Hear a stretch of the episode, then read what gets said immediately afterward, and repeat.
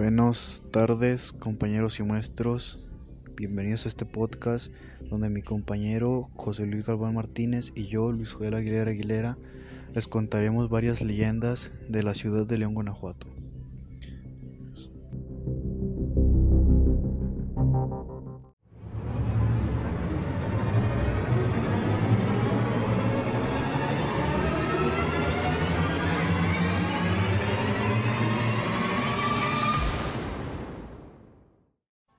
Esta leyenda que estoy a punto de contar ocurrió en una de las discotecas de León, ubicada sobre el Boulevard Las Torres, casi esquina de los insurgentes, llamada Osis.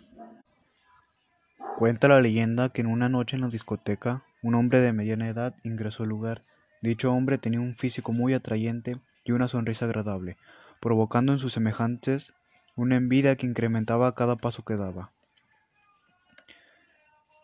Al llegar al centro de la pista se encontró con una dama muy bella, que destacaba de las demás. En cuanto él se acercó para bailar con la mujer, ésta ya presentaba una especie de hipnosis. Conforme avanzaba la pieza, la pareja empezó a flotar y la joven aún no se percataba. Segundos antes de terminar la canción, ella se percató que el hombre que tenía en los brazos tenía patas de cabra y que no tocaba en el piso al moverse. En el momento en el que ella comenzó a gritar, el hombre la soltó dejándola caer al suelo.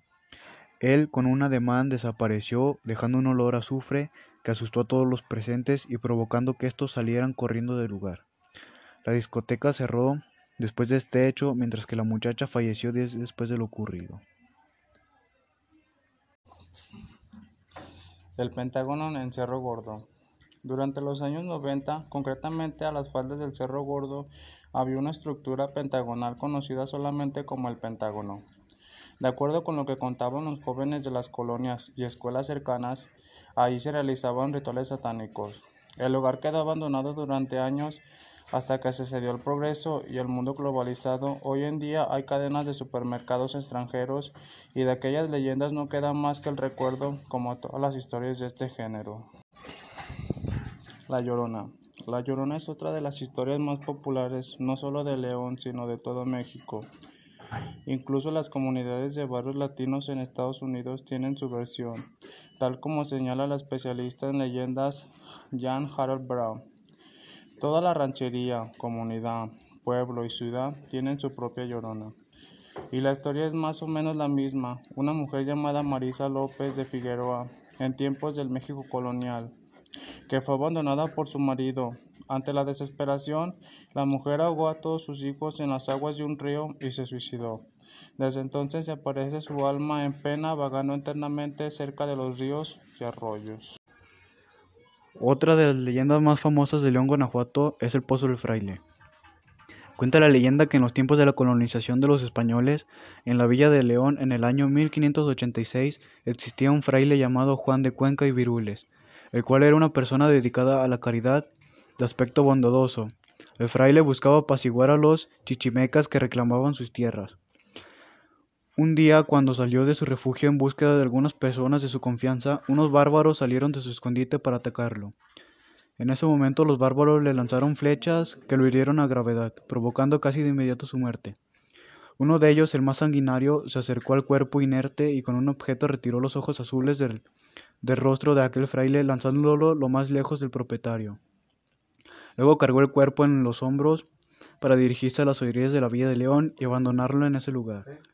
Cuando regresó en su búsqueda aquellos ojos azules que había abandonado, se encontró con dos hilos de agua en donde habían estado los ojos. El asustado empezó a escarbar encontrando un manantial de agua. En el momento que los ciudadanos de la villa se percataron de aquel suceso, construyeron dos pozos que inmediatamente se denominaron los pozos del fraile en los cuales al pasar los años aumentó la, el caudal de agua. Este histórico monumento está ubicado en la colonia industrial de León, Guanajuato.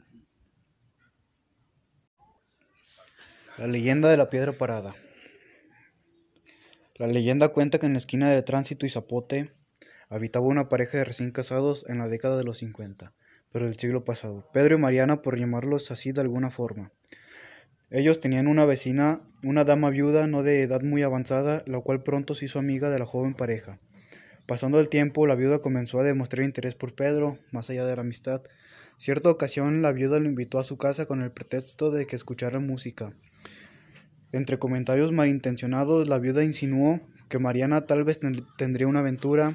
Entre la mala leche de la vecina y otro malentendido, Pedro entró en duda y al regresar a su casa con cuchillo en manos, con cuchillo en mano se fue contra Mariana, quien logró escapar al primer intento mientras le preguntaba a su esposo los motivos del ataque. El hombre la persiguió por la calle y en la oscuridad distinguió un bulto. Suponiendo que era Mariana, llegó hasta él para clavarle el arma blanca y después se retiró a dormir. A la mañana siguiente, luego de las denuncias por el escándalo hechas por los vecinos, Pedro fue arrestado y al salir a la calle y pasar donde él suponía había estado parada Mariana, se hallaba una piedra del tamaño de una persona adulta enterrada en el piso con un cuchillo destruido. De Mariana no se volvió a saber nada y esa sencilla historia explica por qué el, hombre, el nombre de la piedra parada.